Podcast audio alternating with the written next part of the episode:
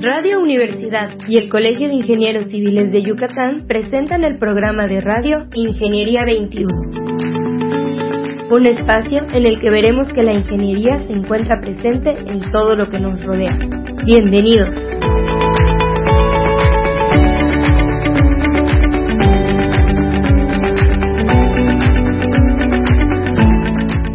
Días, estimados radioescuchas. Bienvenidos al programa Ingeniería 21. El día de hoy tenemos el gusto de que nos acompañe el arquitecto Federico Sauri Molina. ¿Cómo está, arquitecto? Muy bien, muchas gracias. Gracias por la invitación. Saludos al auditorio. Muchas gracias, arquitecto. El arquitecto es director de Desarrollo Urbano del Ayuntamiento de Mérida. Y pues lo tenemos aquí como principal motivo para que nos platique qué ha pasado con la Dirección de Desarrollo Urbano que que siempre está tan ligada con todo lo que pasa en la ciudad durante este tiempo. ¿Verdad, arquitecto? Nos platicó todos los planes que, que tenía cuando inició su, su gestión y pues cómo va arquitecto, qué pasó, ¿Cómo? bueno, no sé, cuéntenos. Yo, yo, creo que, que, que, que, todas las, las circunstancias y condiciones adversas de alguna manera nos ayudan y nos, y nos nos indican las áreas de oportunidad que tenemos, ¿no? Definitivamente. No solo como seres humanos, sino en este caso como como, como ayuntamiento en términos generales y particularmente pues, como, como la Dirección de Desarrollo Urbano. Una de las principales este, indicaciones que nos dio el, el, el, alcalde Renán Barrera en su momento y que también hemos recibido en este momento el alcalde Alejandro Ruz es precisamente acercar los servicios de la Dirección de Desarrollo Urbano a la ciudadanía.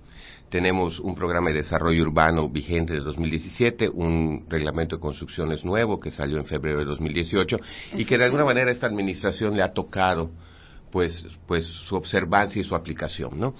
Definitivamente, eh, independientemente del trabajo que se realizó durante 2018 hasta el momento del cierre que es en abril de, de 2020, la Dirección, por ejemplo, de Desarrollo Urbano contaba con el 100% de sus trámites en línea.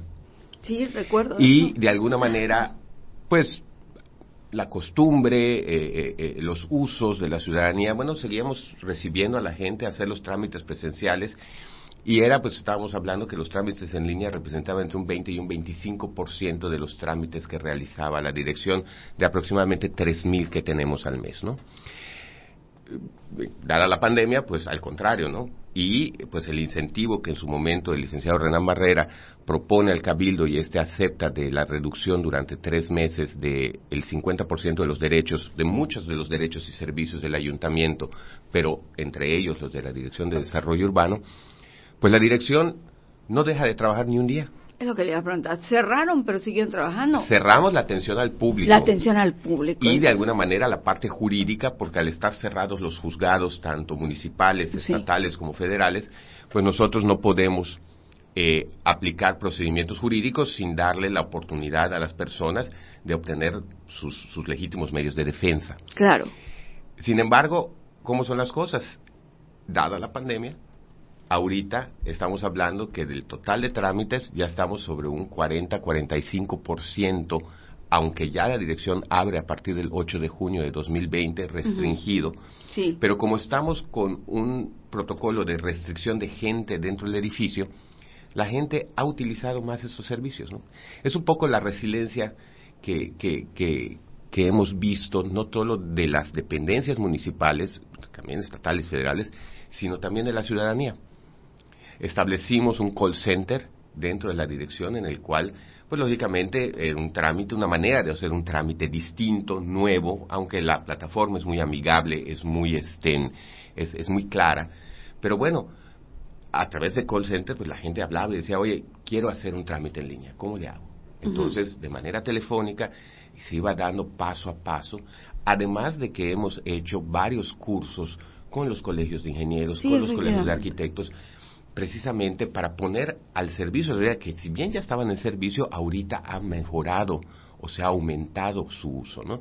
Y eso pues es, muy sencillo, ¿no? O sea, uno sube sus documentos, recibe su, su, respuesta o su licencia y se paga en línea y la puede descargar en línea, ¿no? Entonces yo creo que ese es uno de los, de los, de las áreas de oportunidad que nos encontramos y que de alguna manera pues, pues se han mantenido, porque bueno, a partir ya de hace un par de meses, pues ya estamos al 80% abiertos ya tenemos eh, la posibilidad, dado el semáforo que el centro es amarillo, aunque ahorita en naranja no han cambiado los protocolos sustancialmente más que se ha reducido la movilidad. La movilidad. Este, de alguna manera, eh, la gente sigue asistiendo, pero seguimos con muchos trámites en línea y eso nos da mucho gusto porque pues uno no solo por una cuestión de seguridad de la pandemia, sino también por la, por la comodidad de poder hacer un trámite en casa y que de alguna manera no se ha perdido el contacto de la ciudadanía porque seguimos abiertos a que nos hablen, a que les atendamos, a que de alguna manera les orientemos, ¿no?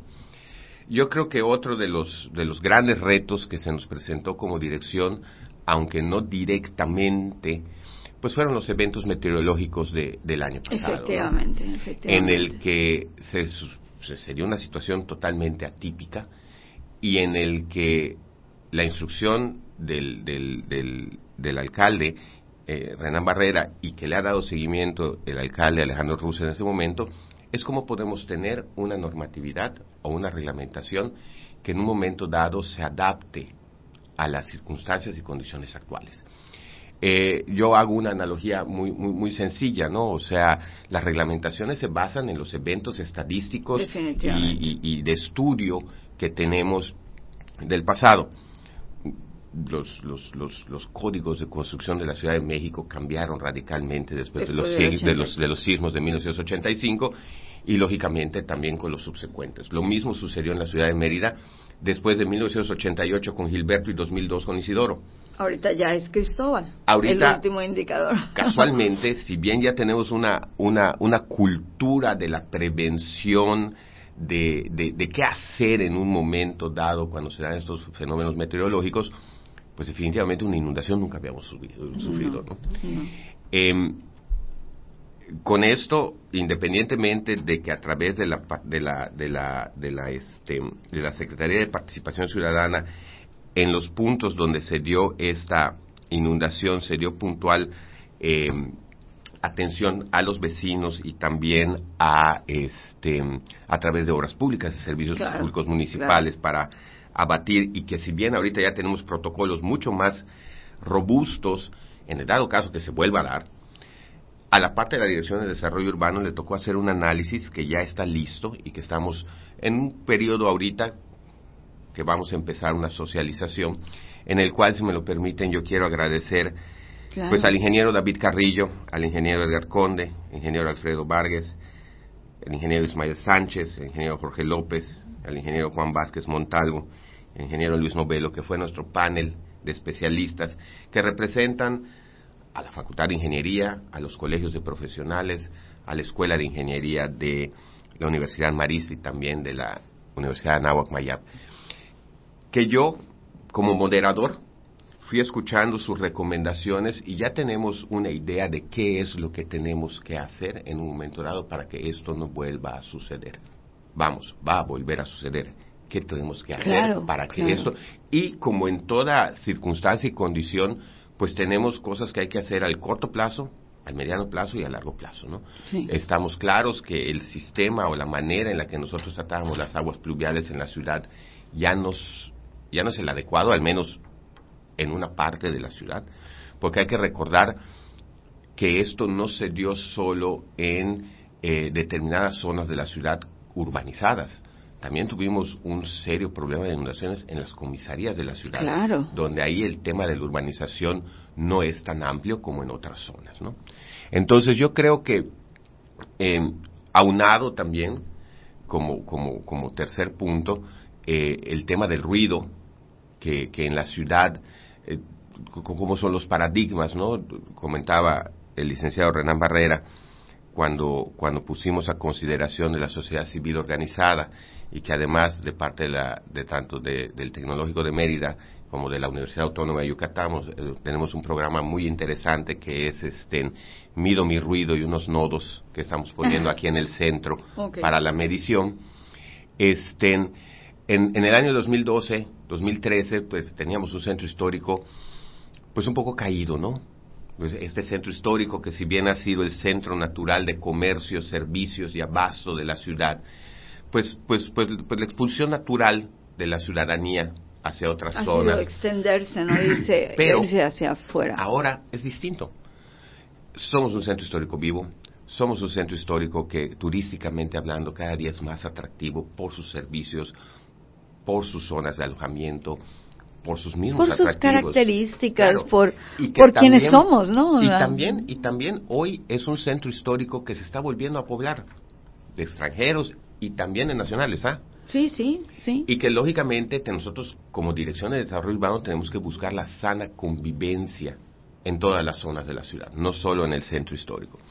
Y sí se había detectado un problema de ruido, un problema de ruido que se generaba ya no solo en el centro histórico, sino en toda la ciudad. Aquellos talleres que no tenían las medidas de mitigación, algunos este, restaurantes que como parte de una oferta extra tenían esto de la música en vivo, una serie de cuestiones, que bueno, cuando se ubican en zonas que no son habitacionales no hay ningún problema, pero cuando se ubican en zonas habitacionales sí.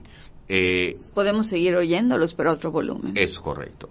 Pero entonces, ahorita, independientemente de que lo primero que se hizo fue alinear el reglamento de ruido a la norma oficial mexicana, que establece precisamente los rangos en un momento dado de, de ruido que son permitidos a determinadas horas de la ciudad, pues también para nosotros fue un cambio, porque tenemos una cuadrilla especializada el, este, la capacitación de nuestro personal en el uso de sonómetros, en el uso de la aplicación de la norma, Claro. etcétera. Y como te comentaba yo, es algo que se da en toda la ciudad. No Sí, solo sí, no- es, no son es focos limitativo especiales, ¿no? Sino que histórico. está por En el todos centro lados. histórico se ha potenciado más porque, bueno, ahorita, pues cómo, cómo recordamos Santa Lucía antes, ¿no? Un lugar precioso, los jueves de serenata, los domingos con el tianguis, que era, que era un lugar muy, muy bonito para empezar un domingo, pero que el resto de la semana era un lugar que no tenía vida. Y hoy es un lugar que tiene vida Todos los los días. 24, de- los, Sí. los, los 7 días de la semana. Y ahorita, a pesar de la pandemia, ya la gente es más, ¿no? O sea, yo he estado caminando por el centro por diferentes razones, en fines de semana o cercana al centro, cruzando el centro y, y me ha tocado ver a Santiago, volver a, a verlo vivo, a ver, ¿no? verlo Volver a vivo, ver- ¿no? O sea, este, Ajá, este- estos martes de, de danzón que son tan, tan, tan bonitos en Santiago y, y, y el ver hasta, hasta en programas ya internacionales cómo hay gente que viene y que se toma el momento de ir a comer pues unos tacos de cochinita o una torta de lechón o unos panuchos, unos salbutes Unos al mercado, ¿no? al mercado, Al sí, mercado sí, de. Santiago, ¿no? El Santos de Gollado que es es yo crecí en Santiago, así que Eh, yo crecí es- en San Sebastián, o sea que es estamos cerca. Fíjese que hablando de San Sebastián es un punto de la ciudad que creo que también es un es un ícono, es, Es uno de los ícono. barrios ícono y es de los que necesita ahorita un poquito lo que le ha empezado a pasar al centro de la ciudad, como que hay, necesita hay extenderse planes, un hay planes interesantes para, Para San para, San Sebastián. Yo creo que hay que este, consolidar y potenciar nuestros, nuestro- nuestros barrios, porque Sí. pues independientemente de que son nuestra herencia, nuestra historia, pues son lugares icónicos que, que, que creo que... ¿Cómo son las cosas, no? Antes, ahorita, la gente del norte viene al centro. Sí, sí. La gente, o sea, tam- sí. tampoco es un tema que el desarrollo del centro, que si bien se ha dado por este un tema turístico, pero que ahorita hay, hay, hay algo muy, muy, que, que, que siempre dice, dicen nuestros alcaldes, tanto, tanto Renan en- en- con licencia como Alejandro Ruz, es que lo más importante de una ciudad no es tener habitantes, es tener ciudadanos. Y yo creo que parte del éxito que tenemos como sociedad es que independientemente y hasta la gente que está viniendo de fuera por un tema de seguridad, por un tema de eh, oferta académica, Sí, de oferta sí, de trabajo, este, es gente que toma y hace suya la ciudad. Y eso genera tejido social. Y al generar tejido social, generamos sociedad y comunidad, que no es lo que sucede en muchos otros lados del mundo, en el que la ciudad se vuelve un área de habitación, de servicios. Vemos algunas cuestiones en algunas partes del mundo en el que las ciudades pues están dispersas, están solas, están los traslados y, y- yo creo que también una de las cosas que ha logrado o que, o que de alguna manera busca consolidar este tejido social, pues es el tener pues más de 30 años con programas municipales de desarrollo urbano, ¿no? Eh, programas municipales de desarrollo urbano que de alguna manera dictan hacia dónde, de dónde, de dónde venimos, dónde estamos y hacia dónde queremos ir. Parte de esto es la, la, creación en 2015 del INPLAN, del Instituto Municipal de Planeación. Antes la Dirección de Desarrollo Urbano tenía todo encima. Todo. y, nos, y, en su momento, el licenciado Renan Barrera, y yo conversaba con él, consideró él eh, apropiado el, el tener un, un, un instituto dedicado precisamente a esto, ¿no? Y yo creo que, que, que una también de los logros de, del Implan y del, del doctor Edgardo Bollo Arceo es generar un tercer ente que es el Observatorio Urbano. Este Observatorio Urbano que es un 70% ciudadano, porque también hay que entender que la ciudad es viva, que la ciudad cambia y que lo que normalmente sucede es que se saca un instrumento de planeación y cuando no tenemos los mecanismos para analizarlo, evaluarlo, mejorarlo, complementarlo, pues lo que sucede es que pasan 5, 6, 7 años y resulta ser que entonces la normatividad queda obsoleta. ¿no? Sí, nos gana, nos gana. Y precisamente en 2019 el Observatorio Urbano, independientemente de que la visión eh, del Programa Municipal de Desarrollo Urbano vigente a partir de octubre de 2017 era a un mediano plazo, sí detectó el mismo Observatorio Urbano y nos recomendó hacer ajustes a este Programa Municipal de Desarrollo Urbano. Los, ajustes y los cambios van de la mano de la Ley de Asentamientos Humanos y su reglamento en el cual, pues lógicamente, hay un proceso a seguir, ¿no?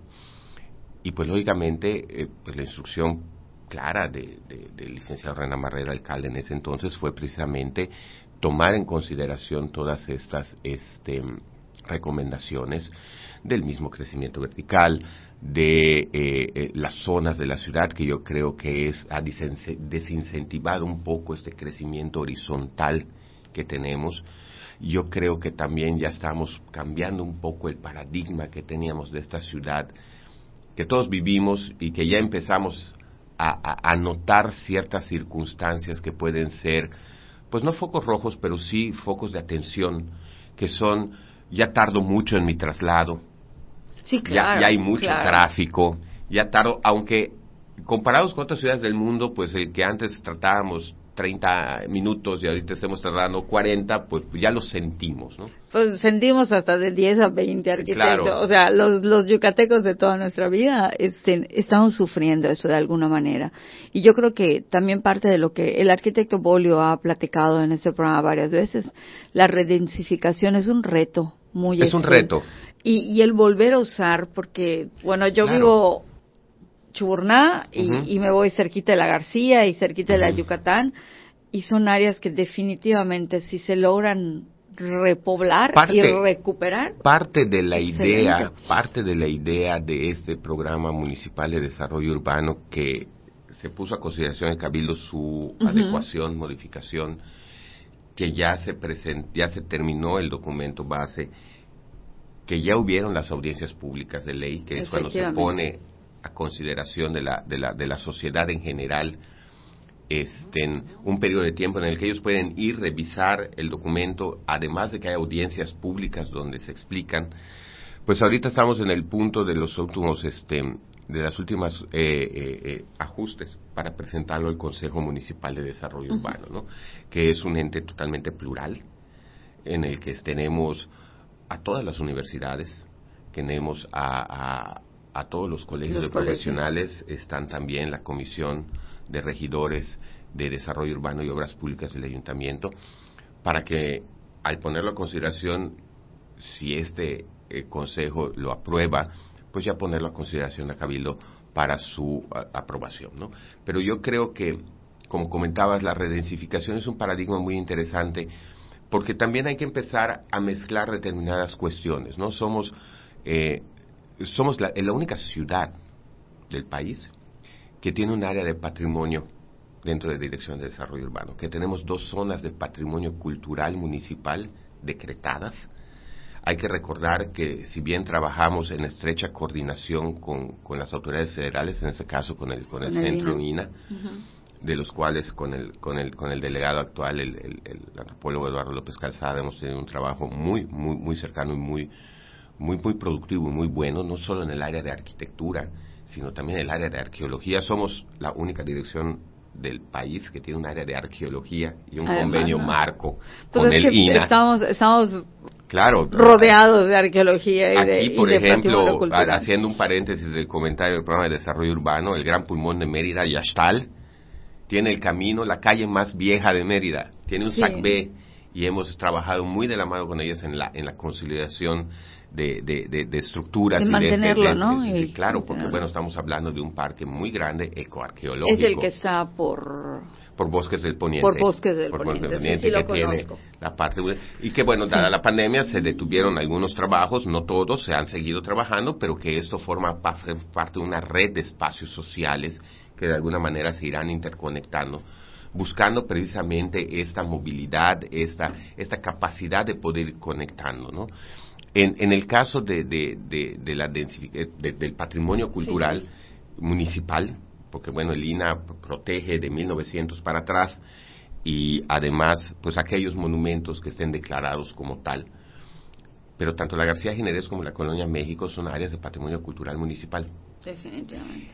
Porque también consideramos que pues hay un momento representativo de la arquitectura eh, un poquito después del porfiriato, por revolucionaria, que tenemos muchas, muchas colonias que, que, tienen arquitectura muy, muy importante. En el caso de la colonia México y la García Ginérez, la García Ginérez, pues es un, es un, es un parteaguas, ¿no? Es, es, es, es este movimiento de, del movimiento revolucionario de los años 40, 50, que, que, deriva en la arquitectura moderna, que, que, que es el, pues el antecedente de lo que vemos hoy en la ciudad. Claro la colonia alemán siendo el primer fraccionamiento como tal de, la ciudad y la colonia México que, que, que, que, tiene zona, su misma traza de la, de la arquitectura este, moderna en México, ¿no? El, Parque de las Américas en la García Jiménez, ¿no? arquitecto Amabilis. Y les queda dentro igual, ¿no? Claro, la entonces hay que, no están así, pero tiene pero está muy, está muy, está muy pegada. Y entonces hay que ver cómo esos polígonos de actuación podemos de alguna manera potenciar su uso. Porque ya lo vimos en el centro histórico. El poder conservar nuestro patrimonio no tiene que ir peleado con el crecimiento económico no, no, de una ciudad. Entonces, si nosotros podemos, que es nuestro segundo paso, poder conciliar esos dos momentos, en el que tengamos a alguien dispuesto a invertir y a conservar un patrimonio, pero que también pueda obtener un beneficio y un, y un retorno de su inversión válido, pues qué mejor porque pues es un esquema de ganar ganar, ¿no? Entonces, yo creo que tenemos retos muy interesantes, somos una ciudad que debe de conservar primero que nada su seguridad, su tejido social, su sentido de pertenencia, pero que también todo lo que acabo de mencionar genera pues un crecimiento y un movimiento económico mucho más, más fuerte. En alguna ocasión él me decía, es que el crecimiento vertical, yo decía, mira, yo creo que no hay que, no hay que satanizar las cosas. Y hay lugares donde se debe de hacer definitivamente. También estamos hablando ahorita de edificios de cuatro, cinco, seis pisos. No, no, no hemos no de torres. No de torres. Sí hay quien ha buscado torres y definitivamente también pues la gente invierte para obtener un, recurso. Eh, trabajamos de la mano junto con la JAPAI. Ahorita hemos tenido una, una muy, muy, muy buena eh, eh, coordinación y relación con el gobierno del Estado, que eso pues, pues ayuda precisamente a tener la ciudad que tenemos. Y este, lo que nosotros, o la instrucción que nosotros tenemos es precisamente buscar ese orden y buscar ese crecimiento que dé y que mantenga nuestro tejido social y nuestro y nuestro y nuestro sentido de pertenencia.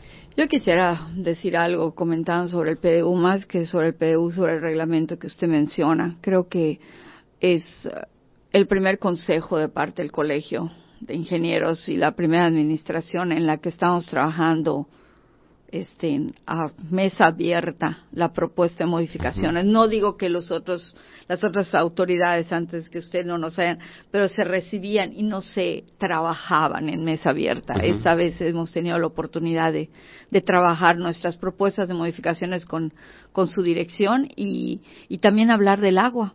tener al, al ingeniero Gregorio Pérez, a sus hijos Domingo Pérez y Jaime Pérez haciendo un taller y comentándonos todo lo que está pasando bajo de nosotros es correcto. que no tenemos, ¿no? Entonces eso creo que ha sido muy importante, el tener más a la sociedad, más a las organizaciones, tener, creo que esta pandemia nos ha hecho pensar un poquito más tal vez en todo esto, pero, pero creo que ha sido muy importante la interacción con, con las eh, asociaciones en general, claro, hablando del colegio yo, pero nosotros siempre hemos este, contado con el Colegio de Ingenieros Civiles de Yucatán, este, lo consideramos uno de nuestros grandes aliados, y no porque me hayas invitado, lo digo, lo sé. pero, pero hay, hay que tener en cuenta una, una, situación, si bien a la autoridad como tal le toca aplicar las leyes, reglamentos y normas, cuando éstas son realizadas en consenso y con el aval de la sociedad civil organizada, le da validez a las a los actos de autoridad que en un momento dado tenemos que realizar. La gente somos una dirección difícil, tenemos que decir que no a muchas veces, a muchas cosas. Claro. Pero sin embargo, quiero comentarte que cuando le explica uno a la gente y el también el cómo sí, a veces el desconocimiento de reglamentos, es que yo quiero hacer esto y lo pido así, ya me dijeron que no, oye, pero a ver, cuéntame, ¿qué es lo que quieres hacer? Claro. Oye, pero puedes hacer esto. Claro. Ah, caray. Pues es que eso es lo que quiero hacer. Bueno, pues entonces es parte también de, de, la, de, la, de la atención ciudadana que, que, nos ha pedido tanto, tanto Renan como Alejandro para precisamente tener esa cercanía, ¿no? O sea, consideramos que, que a través del diálogo, a través de la mediación, nosotros podemos encontrar soluciones. Hay cosas que definitivamente no se pueden. No, claro, definitivo.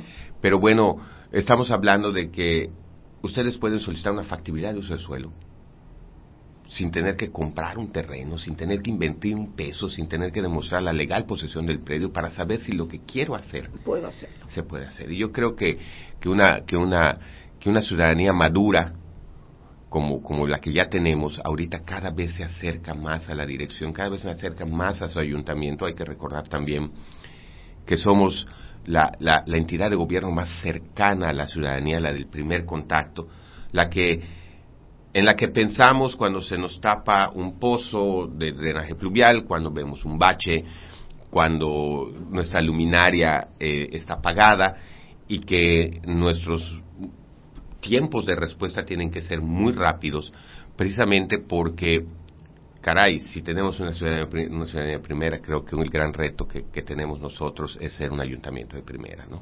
Muchas gracias, arquitecto. Perdón por el tiempo, muy interesante como siempre. Muchísimas gracias a nuestro público. Me despido de ustedes y del arquitecto Federico Sauri y les agradezco haber estado con nosotros. Muy buenos días. Ingeniería 21 es producido por Radio Universidad y el Colegio de Ingenieros Civiles de Yucatán. Teléfono 925-8723. Correo gerencia arroba cicyucatán.mx. Facebook Colegio de Ingenieros Civiles de Yucatán AC, sitio oficial.